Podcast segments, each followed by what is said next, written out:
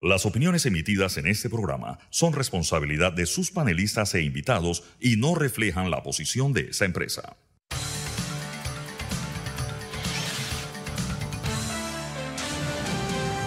Mesa de Periodistas. Buenos días, bienvenidos a Mesa de Periodistas, el análisis profundo y diferente que te pone al día. Les saluda Nicanor Alvarado en esta ocasión. Estoy sustituyendo a Axel Rivera, que está en una asignación especial. Pero empezamos contando los temas de los que vamos a abordar, de los que vamos a hablar hoy en Mesa de Periodistas. El primero, Situación política y coyuntura nacional. La Corte Suprema de Justicia se pronuncia sobre escalafón en la fuerza pública, puntualmente en el Senafront. También hablaremos sobre la demanda millonaria presentada por eh, Abdul Waket contra el Banco Nacional de Panamá. Fue admitida eh, hace poco. También lo que hace noticia, proponen expulsar al expresidente Martín Torrijos del PRD tras eh, su postulación como aspirante presidencial por el, tras ser postulado más bien por el Partido Popular como para la presidencia de la República en el 2024. Paso a, contar quiénes nos acompañan hoy en Mesa de Periodistas. Nando Martínez, Fernando Martínez, como siempre. Buenos días, saludo a nuestros oyentes. También nos acompaña el abogado Rodrigo Noriega para analizar los temas que están hoy en el line-up. Y más adelante se suma a nosotros Sabrina Bacal. Empezamos con el primer tema, eh, Rodrigo Inando, que es este fallo de la Corte Suprema de Justicia que declara inconstitucional el decreto ley 8 de 2008 que crea el Senafront y básicamente lo que hace es este fallo es considerar o tumbar el escalafón directivo de que se le aplica al director y al subdirector general del Senafront. Yo quisiera que nos, para empezar, explicarle a la audiencia qué significa este fallo. Eh, ¿En qué se traduce y por qué es importante esto? ¿Cómo siente un precedente para la fuerza pública y sobre todo para estos dos cargos importantes, ¿no? Nando. Bueno, eh, eh, antes de dar la explicación a Rodrigo, que es el abogado de este trío, por ahora, eh, yo quiero decir que el fondo de este debate o el contexto más general de este, de este asunto es, arranca con el diseño institucional que después de la invasión militar de Estados Unidos del 20 de diciembre de 1989 realizó el doctor Ricardo Arias Calderón para lo que debería ser la nueva Fuerza Pública de Panamá. Ese diseño original ha ido cambiando de una forma, eh, de muchas formas. Mi opinión, ya la he dicho muchas veces en este programa, eh, la intención originaria era que Panamá no tuviera una fuerza pública militar, o sea, no tuviera un ejército, cosa que después fue ratificada por la vía constitucional, o sea, Panamá decidió vía reforma constitucional no tener un ejército.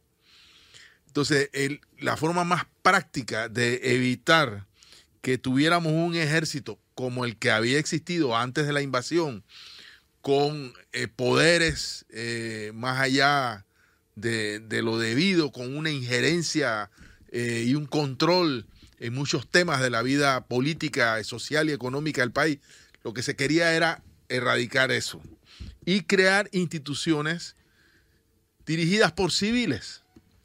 No significa que no exista policía, pero instituciones sí divididas por civiles. Casualmente, el tema de separar la, fuerza pública, que en el, en el diseño original era una sola, en tres fuerzas, el Senafrón, eh, ¿El, Senan?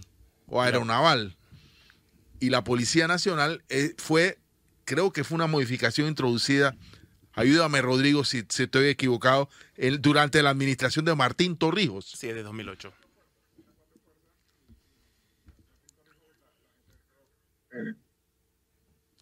el diseño, el reformatorio de la, de la visión original se dio durante el periodo de Martín Torrijos.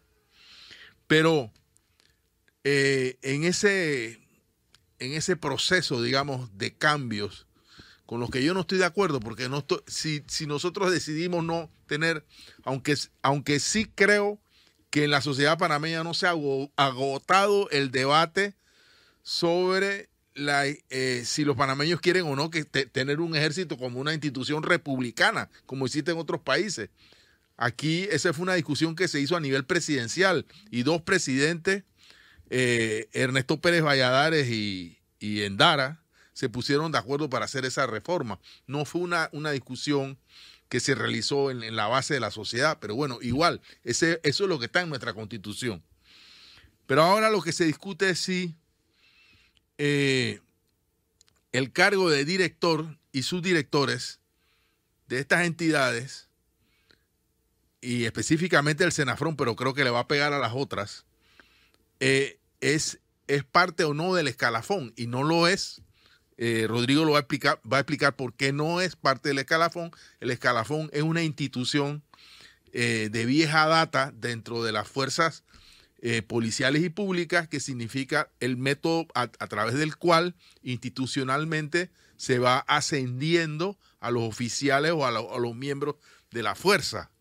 Y esto es una garantía, o debería ser una garantía, de que no los ascensos dentro de estas instituciones, que son instituciones muy, eh, en, lo, la que los ascensos son muy, muy celosos, eh, no deben ser objeto del dedo de un presidente o de intereses clientelistas o de beneficios, etcétera. Cosa que sí terminó ocurriendo, porque aquí tuvimos, hemos tenido procesos por ascensos injustificados, violaciones al escalafón, y creo que recientemente incluso hubo un fallo que anula algunos ascensos que se dieron de forma equivocada. Se han presentado eh, denuncias contra 200 ascensos en la fuerza pública.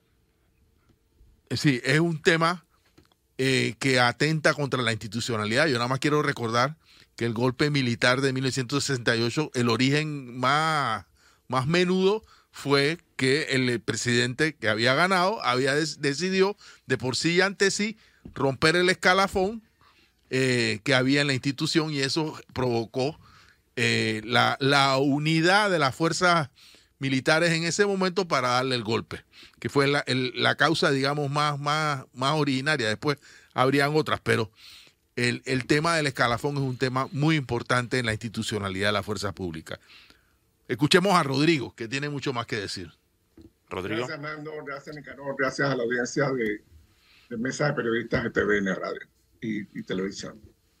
Eh, primero hay que decir que hay una seguidilla de fallos recientes. Eh, uno, como decía Nicanor, que anuló un montón de, de, ascensos y demás que hubo en la fuerza pública en los, en los gobiernos pasados, en que pasó exactamente lo mismo que ocurrió en 1968. Hubo este rejuego de premiar lealtades, eh, comprar amistades y acallar eh, personas críticas o independientes dentro de la Fuerza de Seguridad del Estado panameño y eh, pues este, literalmente se saltó gente de la fila, eh, sargentos terminaron siendo capitanes, eh, capitanes terminaron comisionados, en fin, una serie de cosas que son un desorden institucional muy serio.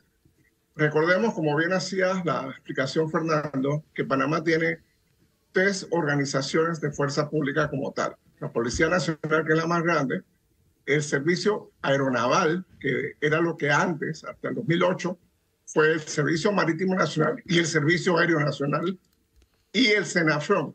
El Senafron nació de una unidad administrativa especial que tenía la Policía Nacional, que se llamaba Policía de Fronteras, que luego pues se independizó y se creó el Senafron, el Servicio Nacional de Fronteras, eh, tanto el Senafron como el, el, Senan, y esto viola la Constitución abiertamente. Esos son ejércitos, esos son fuerzas militares. Punto. Senafron es un, un, ejército de infantería ligera y el Senan, pues, una, una entidad de, operaciones anfibias ¿no?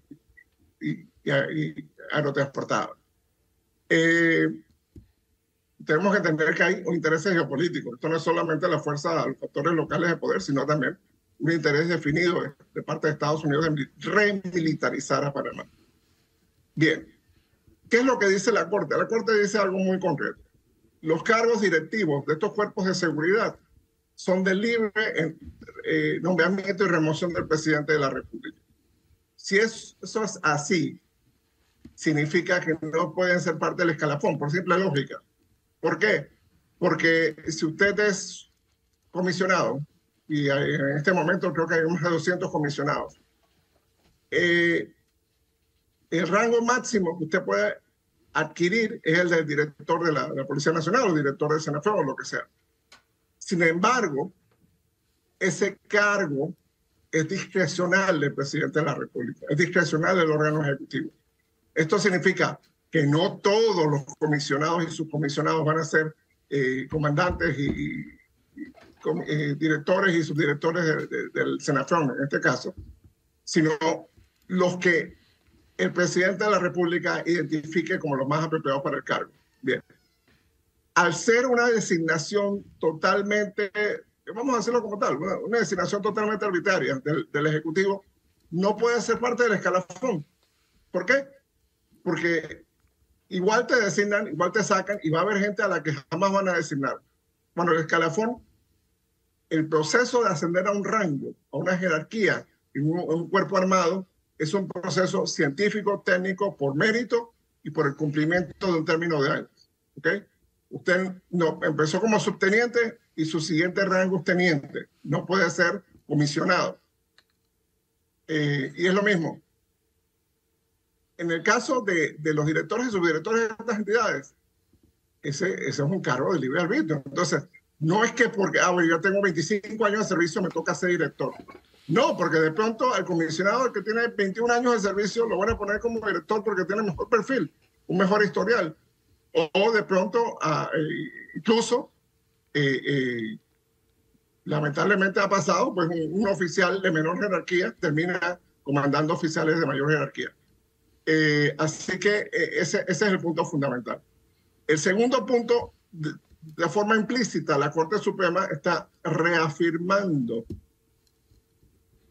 la superioridad del poder civil sobre el poder uniformado. Lamentablemente en este gobierno, tengo que decirlo como tal, es el primer gobierno que en democracia ha nombrado un uniformado como ministro de Estado. Es decir, el, ministro Pino va al Consejo de Gabinete con su uniforme militar del Servicio eh, Nacional Aeronaval. Entonces, luego eh, esto no se había dado desde la época de los militares. Desde la época de los militares no se había dado. En, gobiernos anteriores se nombró un militar, un, oficial de la policía, director de migración, lo que tampoco es eh, vamos a decirlo así. Eh, así que yo creo que, que, es importante que la Corte haya dado este, este parte de agua, es decir, ¿sabes qué? Esto no es parte del escalafón. Uno. Pero esto eh, a pesar de referirse al Senafrón, puede eh, ser reconducido, no sé cómo decirlo, a las otras, a, las, a la policía y a la aeronaval. Debería serlo, Fernando, por analogía, por, sentido común. Sin embargo, siendo nuestra Corte Suprema como es, eh, ella misma se contradice, ella misma se respeta, ella misma permite que respeten sus fallos. Entonces me extrañaría que cuando lleguen los casos de la Policía Nacional o del Senado, se salgan con otra cosa.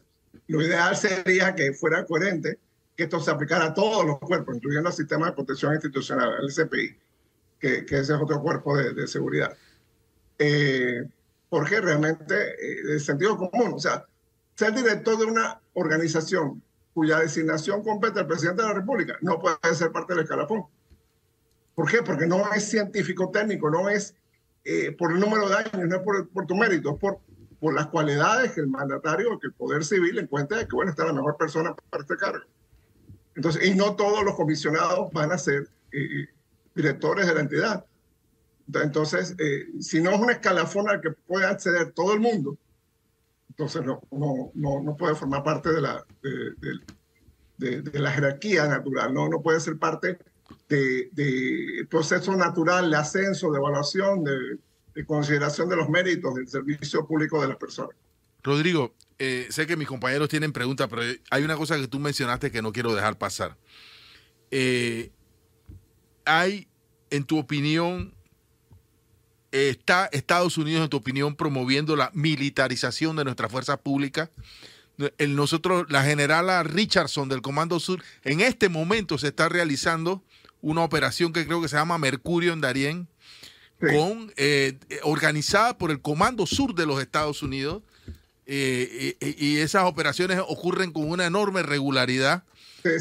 también hay una base binacional de Colombia y Panamá en el Darién. Y la generala Richardson, que es la jefa del Comando Sur, entra y sale del país, eh, nos visita, se reúne con el presidente, o sea, tiene una agenda en, este país y yo me pregunto si eso eh, te hace sentido. Para mí, primero que todo, no, hace sentido. Primero porque no, no, ni siquiera es compatible con los intereses nacionales de Panamá. Okay. Segundo, y demuestra que el Pentágono tiene su propia agenda de relaciones exteriores independientemente del presidente de Estados Unidos. Quien sea presidente de Estados Unidos tiene su propia agenda. Y a ellos les gusta lidiar con gorilas, les gusta lidiar con militares. Eh, el Senaflón y el Senan constantemente participan de maniobras, de entrenamientos, demás, en sitios como Darién y Cunayala y Bocas del Toro eh, y la comarca Nove, les interesa muchísimo estas operaciones. Entonces, Mercurio eh, se ha puesto eh, de gala esto, en esta fecha por el tema de, bueno, hay que reparar escuelas y hay que preparar caminos y demás. Entonces, te está diciendo que hay ministerios que no sirven de nada, pues, porque no pueden llegar a estas comunidades. Ministerio de Educación, el Ministerio de Obras Públicas no, y, directamente el Ministerio de Salud eh, no sirven y por lo tanto hay que hacer maniobras militares para ayudarlos. Eh, esto es peligroso porque primero las bases binacionales, yo, yo escribí un artículo en la prensa hace más de un mes, las bases binacionales no tienen fundamento jurídico. Yo se lo pedí al Ministerio de Relaciones Exteriores, me mandaron al Ministerio de Seguridad. Se lo pedí al Ministerio de Seguridad y no me dieron respuesta. Eh, se lo pedí a la Procuraduría de la Administración y me, me, dijo, bueno, pregúntale al Ministerio de Relaciones Exteriores. O sea, este juego institucional, cuando tú tienes que, que decir, yo no sé, pregúntale al que viene siguiente en la fila eh, eh, queda un vacío bien descarado. Entonces Panamá tiene al menos cuatro bases binacionales con Colombia, en las que manda a Colombia, en las que manda a Colombia, señores y señores. ¿Por qué? Porque del lado colombiano, del lado panameño ver que hay un capitán, un mayor, del lado colombiano hay un coronel y tienen un teniente general y tienen generales.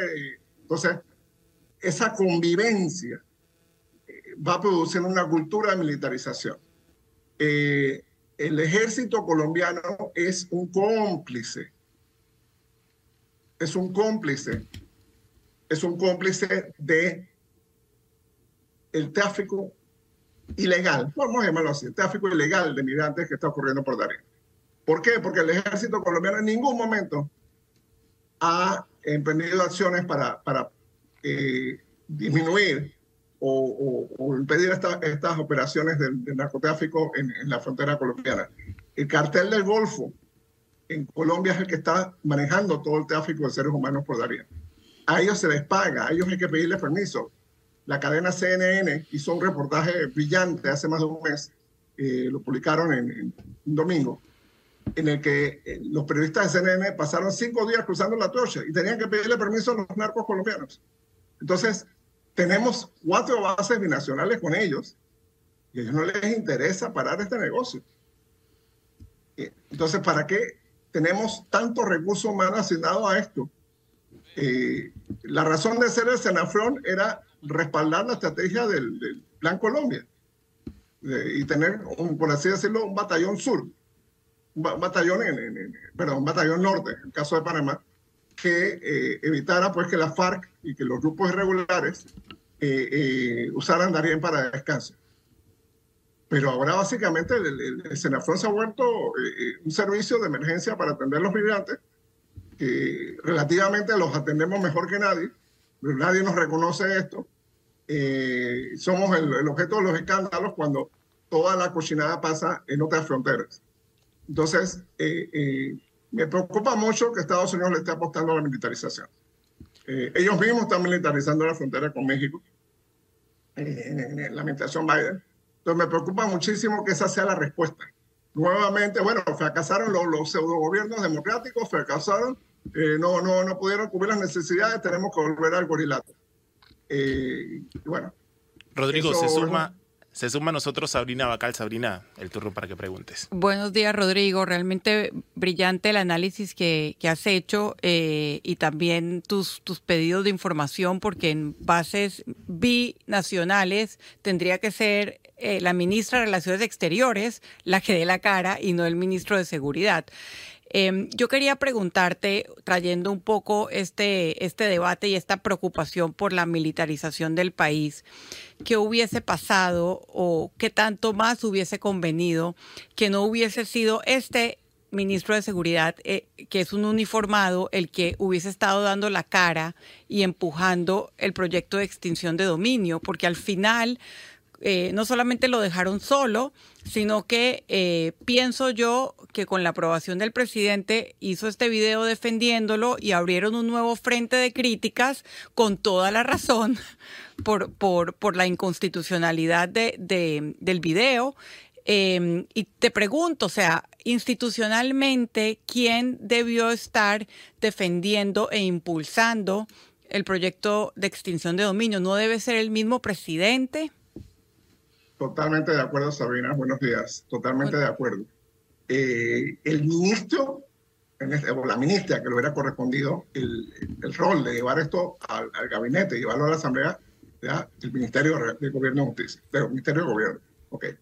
En segunda instancia, al, al Ministerio Público, a la, jef, a la, cabeza del Ministerio Público, que es el procurador eh, Javier Caraballo.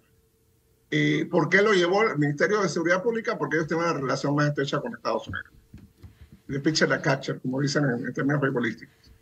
Eh, al presidente Cortizo no le ha importado tener un uniformado en su gabinete, que mencionaba al principio, es la primera vez en el periodo democrático que tenemos un uniformado en el gabinete. Yo pienso que el ministro Pino debió haber renunciado después de la, de la eh, militarización de su respuesta, pues casi, casi una sonada, casi eh, el tema de que me presento con toda la charetela, con todos mis y subordinados eh, protestando pues la, la, la, actuación de un órgano democrático. No nos guste lo que hace la Asamblea Nacional, eh, es otra discusión.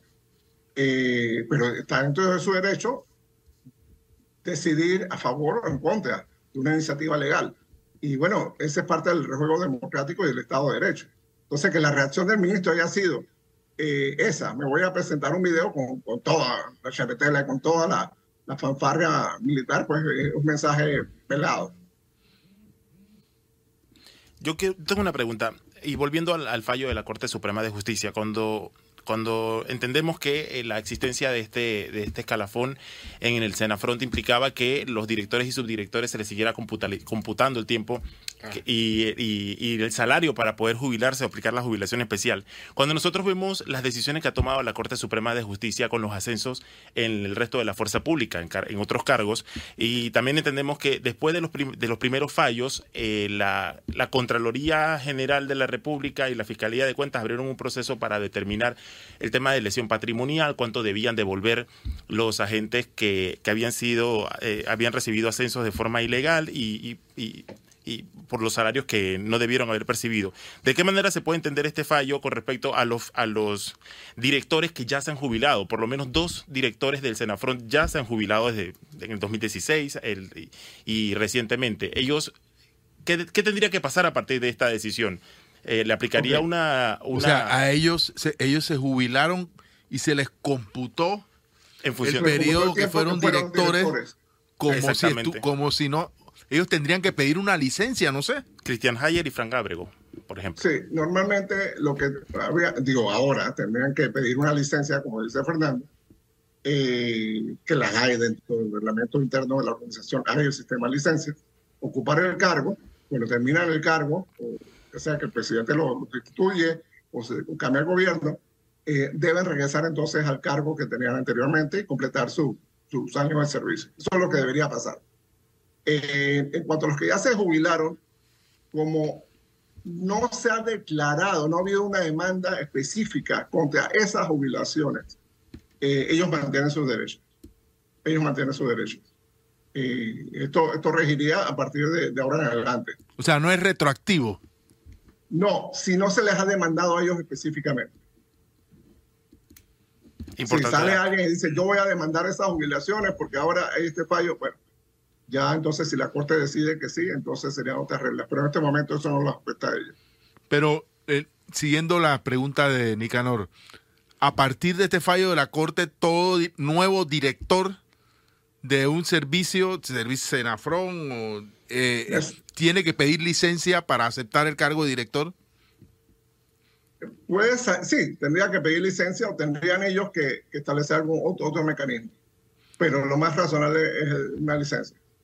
Y, y sabes que esto ratifica la intención original, vuelvo al principio, de que los directores de la Policía Nacional fueran civiles y no personas que provengan directamente. Nosotros tuvimos una X cantidad de directores de la, de la policía, creo que Asbat.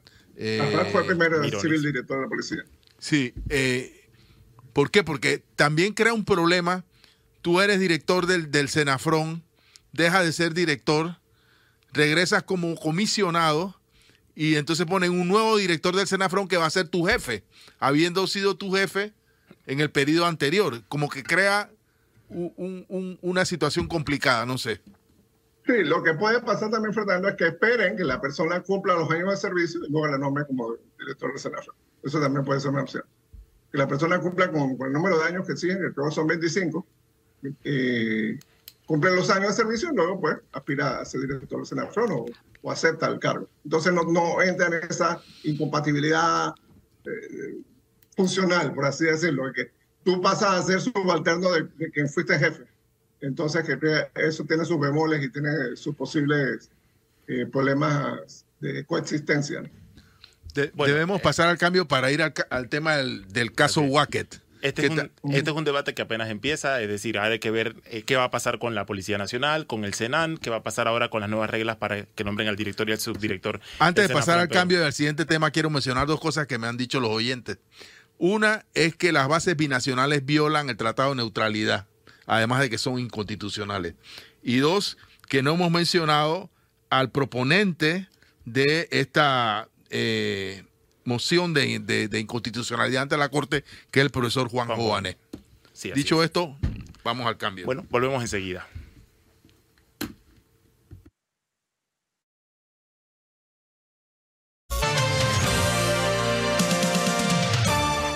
Estamos de vuelta con Mesa de Periodistas, el análisis profundo y diferente que te pone al día. Le recuerdo a la audiencia que puede enviarnos sus comentarios al 6502-2396 por WhatsApp.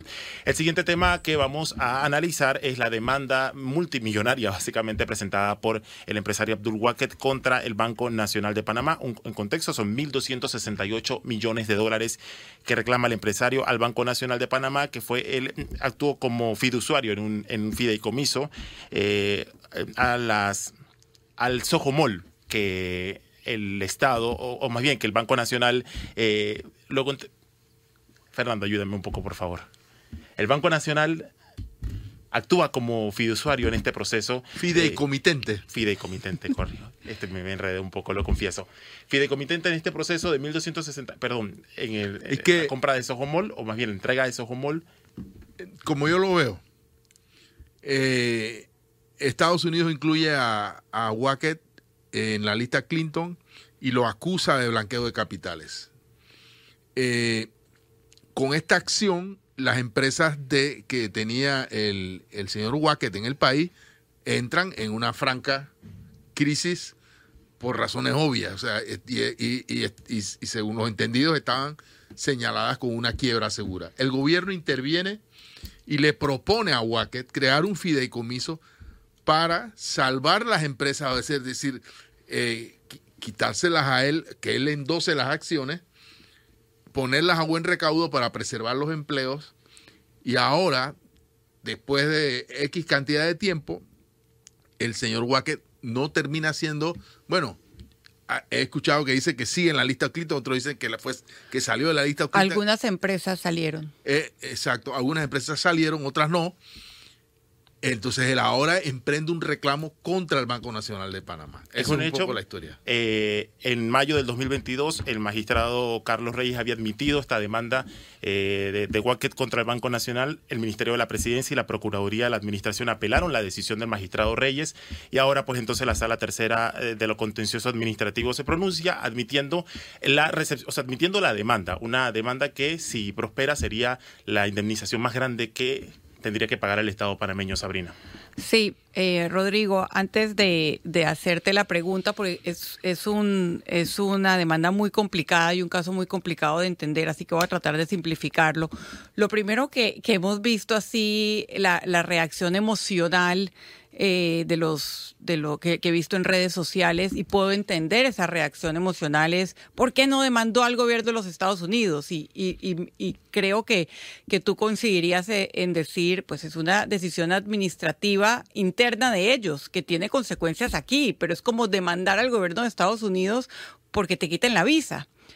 Eh, y, pero la pregunta que creo que, que, los, que los panameños, y me incluyo, eh, no, no terminan de entender es si esta demanda debió haberse dirigido al Banco Nacional, o sea, si, si, lo, que, si lo que está en juego o lo que está alegando el, el señor Wackett es que el Estado panameño se prestó como brazo ejecutor de una sanción administrativa de otro país.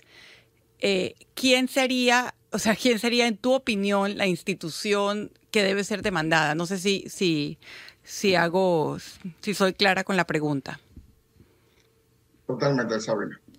Yo creo que primero tenemos que hablar de elementos básicos. Las empresas del señor Wackett fueron cerradas en Colombia, fueron cerradas en Guatemala. En Panamá, el gobierno panameño, yo no tengo por qué defender el gobierno de Juan Carlos Varela, pero el gobierno panameño hizo una mediación, hizo un tipo de negociación puente con Estados Unidos por el tema de que, bueno, eran empresas relativamente grandes y esto tiene que ver con la concentración económica del país, 8 o 10 empresas, 8 o 10 grupos familiares controlan prácticamente la mitad de la economía. Entonces, eh, el gobierno panameño intercede ante Estados Unidos y trata de buscar soluciones. Una solución fue el grupo GESE, que fue, bueno, donde él en papel tenga menos del 50% de las acciones del grupo GESE, estoy ya Panamá, el siglo, eh, la empresa puede seguir andando. Y bueno, ahí se, creó una especie de fundación, él le transfirió unas acciones a esta fundación, ahí estaba Luis Alfaro, Samuel Lewis Navarro, etcétera. Y eh, ellos gestionaban esta fundación y eso permitió que la estrella de Panamá y el siglo siguieran andando. Respecto a las otras empresas, en este caso Félix B. Maduro y Soho Mall, se crearon fideicomisos. Pero entendamos el momento, ningún banco privado panameño o privado internacional iba a agarrar un fideicomiso eh, vinculado a, a, la familia Walker, al grupo Walker. Entendamos la situación. O sea, no era que podía irse al banco que está en la esquina o cruzar la calle y a ver qué me da mejor precio. Era una situación de emergencia. El Banco Nacional tiene licencia de, de administrador fiduciario, tiene esa licencia. Entonces, el Estado sugirió, bueno, el Banco Nacional del, del Fideicomiso. Bueno, se le dio el fideicomiso el caso Félix B. Se depositaron las acciones eh, en el fideicomiso. Maduro posteriormente fue vendido, eh, y bueno, el señor Wackett demandó al Banco Nacional en el año 2017 ante la Sala Tercera de la Corte Suprema de Justicia por el manejo del fideicomiso Felipe Maduro, la Sala Tercera de la Corte se negó a recibir la demanda. Y ahora explico por qué eso tiene consecuencias. Se negó a recibir la demanda, hubo un, un salvamento de votos que fue el magistrado Cecilio Cerraris. Bien. ¿Eso qué significa? Que la Corte admita o no admita la demanda. He escuchado gente que dice, ah, pero eso no significa nada. Sí, en este caso significa mucho. ¿Por qué? Porque la defensa del Banco Nacional de Panamá, la defensa que el procurador de la administración está haciendo del Banco Nacional de Panamá y la defensa que el Ministerio de la Presidencia está haciendo del Banco Nacional de Panamá, tanto en este gobierno como en el gobierno anterior, es esencialmente que el banco actuó como un actor más del sistema bancario panameño y no como el Estado panameño. La Corte le dio la razón en el 2017, en el caso de Félix B. Maduro, le dijo, sí, tiene razón, esto no es eh, jurisdicción de la Corte Suprema de Justicia, ustedes tienen que ir a un juzgado civil. ¿Por qué? Porque el Banco Nacional actuó como un banco cualquiera de la esquina que le da un servicio a un cliente. Bien. Eso lo dijo la Corte en el 17. Listo, punto. Se acabó. Y usted tiene que ir a un juzgado civil y demanda al Banco Nacional y aguántese sus 12 años hasta que eso llegue a la Corte Suprema de Justicia y venga un fallo definitivo. Bien. En el 2022, mismo caso, misma situación, ya no es Felipe Maduro, ahora es Sojomol. Y demanda al Banco Nacional de Panamá, la Procuraduría de la Administración, los abogados del Banco Nacional de Panamá y los abogados del Ministerio de la Presidencia, nuevamente ponen las mismas defensas que usaron en el caso anterior. El Banco Nacional actuó como banco, por lo tanto esto tiene que ir a la justicia civil, a la justicia ordinaria, así como la llaman en el Código Judicial, y definitivamente es ordinaria. ¿Qué pasó? En mayo del 2022, el magistrado eh, Carlos Vázquez Reyes, nombrado por Nito Cortizo, admite el caso. No lo rechaza como en el 2017, sino que lo admite. Los abogados del Banco Nacional de Panamá, el procurador de la Administración y, y los abogados del Ministerio de la Presidencia apelan esa admisión, que es una, un mecanismo rarísimo, rarísimo que se use eso ante la Corte Suprema de Justicia, pero lo hicieron. Apelaron. ¿Eso qué significa? La admisión de un caso en la Corte Suprema de Justicia, sea de la naturaleza que sea, lo hace un solo magistrado o magistrada, uno solo. Pero la apelación, en el caso de, de, de, situaciones que van ante una sola sala, se da ante el resto de la sala y si son situaciones que se dan ante el Pleno de la Corte, lo hacer el resto del Pleno. Bien. Apelan a la decisión de Vázquez Reyes y quienes tenían que decidir eran Cecilio Sedalice y la, la magistrada H. Rosas. El procurador de la administración, el procurador Rigoberto González Montenegro, le pone una recusación a Cecilio Sedalice porque en el fallo anterior, en el fallo de Félix B. Maduro, Cecilio Sedalice, magistrado Cecilio Sedalice comenta que el demandante tenía razón de demandar y tenía razón de exigir los, los, daños que tenía derecho a exigir. O sea, no era solamente de que yo estoy en desacuerdo con la opinión de la mayoría, sino, no, el demandante tiene toda la razón y, y, y, y sus derechos fueron violados y todo lo demás. Entonces, dice el procurador de la administración, en mi opinión, correctamente, dice, magistrado Sedalice no puede ser parte de esta decisión porque ya opinó sobre esta situación. Y si ya opinaste previamente, no eres imparcial al momento de, de decidir. ¿Qué pasa? A quienes les toca decidir el impedimento de Sedalice, esto es un juego, un, rompecabezas, a quien le toca decidir el impedimento de Sedalice son los otros dos magistrados de la sala. Los otros dos magistrados de la sala dijeron, no, no, no hay ningún impedimento. Así que Sedalice se queda y con Sedalice y la, y la magistrada Che Rosa, pues se hizo la mayoría, se hicieron los dos votos y se mantuvo la demanda. ¿Qué efectos tiene eso? Uno, al decidir ellos admitir la demanda, quiere decir que la demanda no va a la justicia civil, como, como sí hicieron con el caso de Felipe Maduro. Uno. Dos, de llegarse un fallo eh, contrario al Banco Nacional de Panamá, el Banco Nacional de Panamá tendría que responder por 1.260, sí, 1.268 millones de dólares. Eso, según Felipe Chaman, es más o menos todo el capital que tiene el banco. En otras palabras, el banco quedaría insolvente, el banco del Estado panameño quedaría insolvente. En otras palabras, los ciudadanos y ciudadanas de Panamá tendríamos que pagar esta demanda. Ok, ahora vamos a los méritos de la demanda. Bien. En mi opinión, sí, yo pienso que él debería demandar al gobierno de Estados Unidos. Eh, lo, lo más lógico. ¿Por qué? Porque en derecho existe dos situaciones que te quitan la responsabilidad civil de cualquier cosa. Tú ibas manejando un auto y te chocaste. Entonces, ah, es tu culpa, es tu culpa. Ah, no, espérate, pasaron una de dos cosas. Algo que se llama caso fortuito o algo que se llama fuerza mayor. Caso fortuito es cuando otro ser humano, otra, otra institución o lo que sea, causa directa o indirectamente la situación y fuerza mayor es cuando una situación de la naturaleza. Cayó un rayo, una inundación, había una sequía, una pandemia, eso es fuerza mayor y caso fortuito es una huelga, bloquearon la calle Cerro Punta, el contralor no firmó el contrato, nos o sea, todos esos casos fortuitos. En este caso, hay casos fortuitos.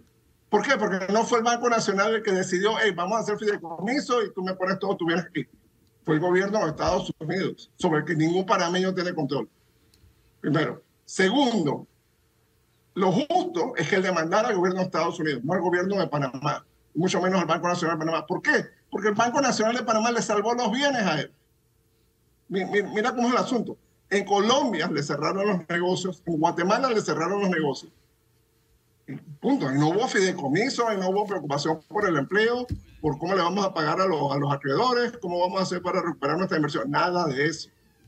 En Panamá se hizo una gestión única. Ojo, esta fue la primera vez que en la historia de la lista OFAC se permitió esto. Se constituyeron fideicomisos para salvar las propiedades y los empleos. Esta fue la primera vez y, me da la impresión que va a ser la última. Y nótese el tema.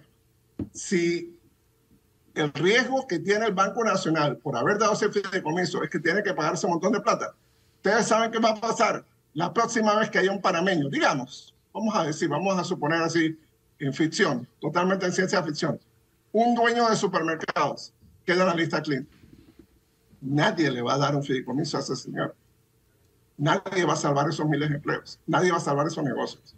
¿Por qué? Porque el Banco Nacional no va a cogerse el riesgo de que me demande por estar salvando a nadie. Entonces, eh, eh, la moraleja de la historia es, eh, bueno, pasan las cosas, no te metas a salvar a, a, quien no tienes que salvar. Fernando. Sí, a ver, yo quiero entrar, sí, entrar al tema de, primero, el hecho de que Estados Unidos no, eh, no haya presentado como dijeron que iban a presentar pruebas de, culpabilidad del, señor Wackett en el delito de lavado de capitales, no significa, porque no, no, esto no es un eh, la lista OFAC no es un tribunal, no significa que sea inocente, primero. Segundo, el argumento principal del señor Walker para demandar al Banco Nacional es que decir que él fue obligado a firmar a favor del Banco Nacional eh, sus acciones. Eh, y me parece a mí que eso desconoce el hecho de que o firmaba a favor del fideicomiso, como creo que tú has explicado, o sus empresas, igual que las de Guatemala y Colombia, cerraban e iban a la quiebra. Entonces, Creo que una cosa es la realidad del momento, en, un momento en el cual nadie le, rayaba un cheque a, ese grupo económico, nadie, o sea, nadie quería un, empresas dedicadas al comercio, no podían tener relaciones comerciales que a su, con empresas que a su vez tuvieran relaciones con Estados Unidos. O sea, era una muerte, eh, pero bueno, la realidad hoy es otra y también es otra la historia. Sabrina quiere repreguntar sobre mi pregunta. Sí, eh, no. Eh, ah, quiero opinar. Lo que, lo, que tú dices, eh, que el hecho de que no hayan presentado pruebas o de que al final no se haya podido, los fiscales no hayan podido haber probado el delito de blanqueo de capitales em, y la dimensión de la que había hablado el ex embajador aquí en, Panamá, que era una de las más grandes eh, grupos de lavado de activos del narcotráfico del continente.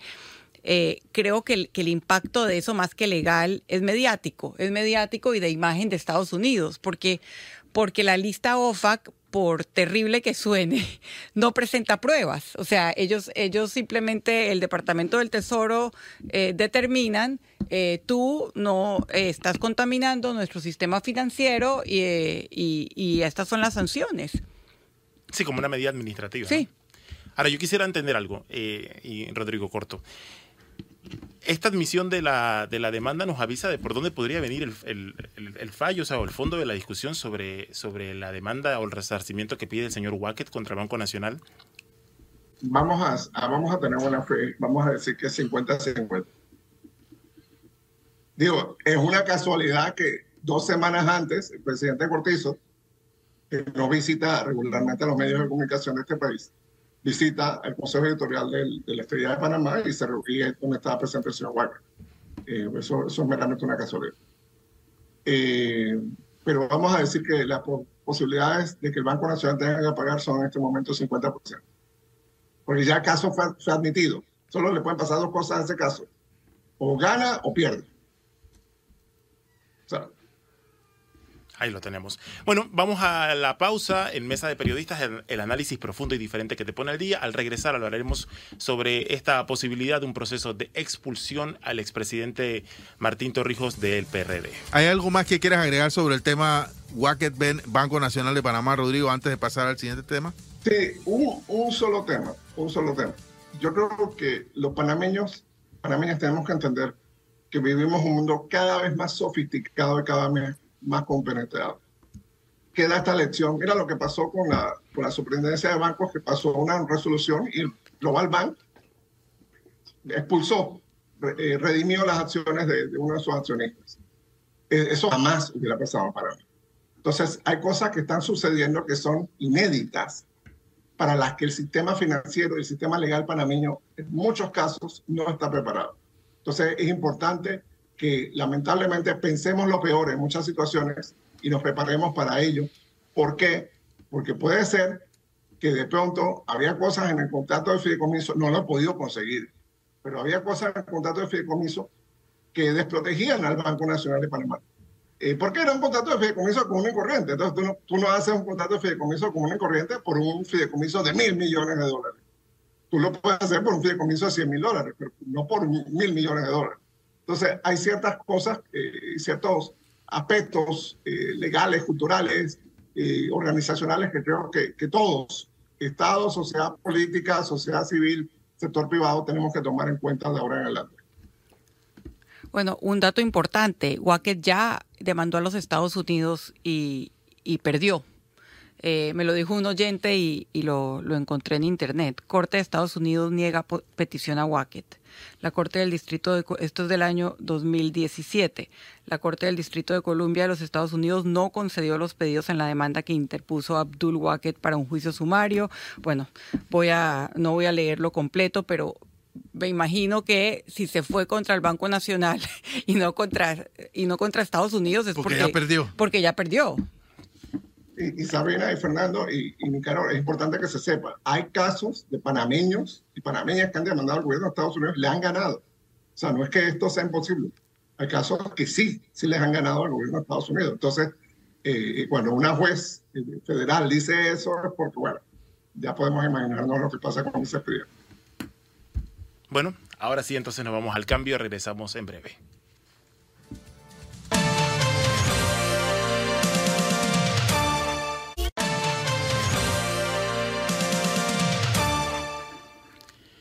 Estamos de vuelta con Mesa de Periodistas, el análisis profundo y diferente que te pone al día. Ahora hablamos sobre esta posibilidad de un proceso de expulsión al expresidente Martín Torrijos, una vez eh, sí el, se confirma el hecho de que el Partido Popular, más bien lo confirme como candidato presidencial para el 2024, Sabrina. Sí, leí la noticia esta mañana en la Estrella de Panamá eh, y lo primero que pensé, no sé si, si Rodrigo y ustedes van a estar de acuerdo, es que creo que lo victimizan eh, y le terminaría ayudando a Martín Torrijos porque su planteamiento para lanzarse por otro partido ha sido precisamente que el PRD se lo tomó el crimen organizado y que no está de acuerdo con lo que está pasando y vimos en el evento de lanzamiento del expresidente Torrijos que habían varias figuras del PRD y de su gobierno. Históricas. Históricas. Entonces, eh, siento que, que, esa expulsión sería casi como una admisión del daño que les está haciendo la candidatura. Exacto. Yo, yo, yo creo que la amenaza todavía es eso, nada más una amenaza. Es un indicativo de que Martín ha estado ganando apoyo en las bases del PRD. Eh, pero esto eh, pone de relieve el, eh, y pone en discusión el tema no de Martín, sino de los candidatos que están corriendo, además de Martín, fuera de sus formaciones políticas. O sea, a Rocha, Zulay Rodríguez, eh, los que renuncian y corren después. Eh, Kathleen Levy. Eh, Kathleen Levy. O sea, hay una cantidad de, de dirigentes de, de, esto, de partidos políticos que han decidido correr eh, o, o, resolver sus, sus aspiraciones por otras formaciones políticas. Entonces, sí, a mí lo que me manda es el mensaje también de la inconsistencia de la política hoy. O sea, eh, eh, y, la fragilidad, por decirlo de alguna manera, de los partidos. Ahora, si hay es o no causal de expulsión, habría que verlo en los estatutos del PRD, que yo, por supuesto, no sé qué dicen sobre este asunto. Rodrigo, ¿hay asidero para que expulsen al expresidente Torrijos? O, por ejemplo, también se hablaba de la diputada Zulay Rodríguez del PRD por estar postulados por la vía independiente o por otro partido político. Eh, Nicanor, esa es una pregunta muy importante. ¿Por qué? Porque si hubiese argumento, vamos a suponer que el reglamento interno del PRD diga eso, y si hubiese argumento para, para expulsar a Martín Torrijos, también lo hay para expulsar a Zulay Rodríguez y expulsar otro montón de figuras. Ojo, no solo la candidatura presidencial, hay gente eh, del PRD candidatizándose independientemente para alcaldes, para diputados, para, para representantes de corregimiento. Entonces, eh, quiere decir que hay una cantidad importante de líderes de ese partido que no sienten que el funcionamiento orgánico de ese partido les da una oportunidad para competir. Recordemos que en las primarias del 2018, el principio del 2019, eh, corrió Gerardo Solidis, corrió Zulay Rodríguez, corrió Ernesto Pérez Valladares, eh, corrió Nito Cortizo, por supuesto. Entonces hubo una apertura importante y todas las fuerzas pues compitieron y, y ganó, ganó Cortizo. Pero en este caso no hay nada similar. En este caso es más, lo, los disidentes han tenido que, que enfrentar el castigo, eh, como alega Cristiano Dames, que, que han despedido del gobierno a sus seguidores. Y en este caso, pues lo de Martín Torrijos es demasiado evidente y confirma, como dice Fernando Martínez, confirma lo, que Torrijos ha, ha afirmado de que el partido está dominado por otras fuerzas. Bueno, el hecho también es que la discusión es que eh, si el código electoral que plantea, ¿no? Si Martín Torrijos habría sido postulado o se habría postulado en el PRD para correr como, como candidato presidencial y no ganara las primarias, si entonces no podía correr por el Partido Popular, pero el, el hecho es que eh, Martín Torrijos no ha corrido por ningún, eh, no está corriendo en las claro. primarias del partido y está con esa discusión abierta de si sería procedente o no este proceso de expulsión tomando en cuenta ese principio. Quiero ir a las cinco más leídas en tvn-2.com.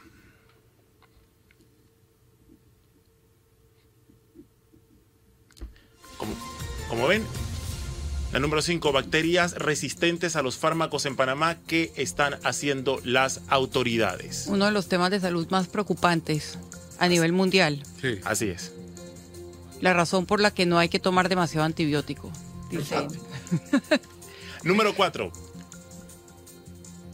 A ver, cuando llega anuncio, anuncia nuevos precios de los combustibles a partir de este viernes. Hay una rebaja importante en el precio de la gasolina de 95 octanos que estaba bastante por las nubes.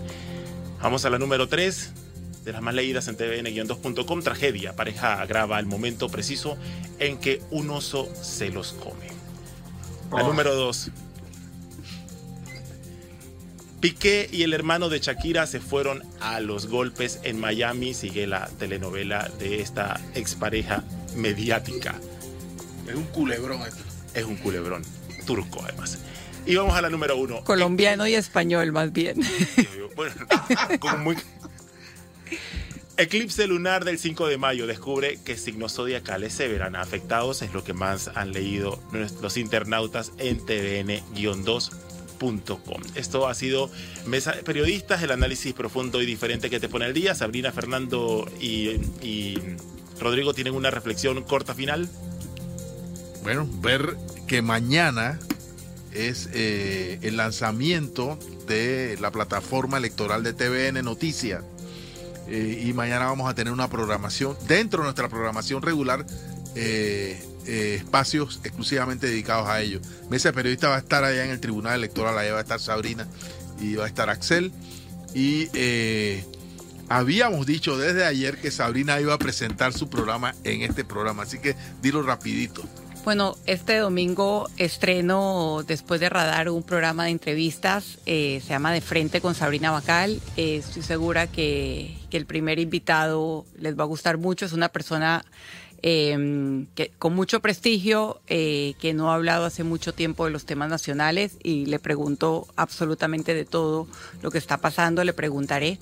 Así que les dejo todavía el misterio de quién es esa persona y los espero bueno, eh, los esperamos en Radar, los esperamos mañana con toda nuestra cobertura especial y también después de Radar. Bueno, y en el contexto de esta cobertura especial, mañana en el Noticiero Estelar, Ah, TVN investiga. investiga elecciones 2024 Ese es que está en juego. El cross promotion. Si no lo hacemos nosotros. Sí, ¿quién ¿Quién? lo hace? Bueno, esto ha sido todo por hoy. Muchas gracias por acompañarnos. Muchas gracias, Rodrigo. Gracias, felicidades por la cobertura.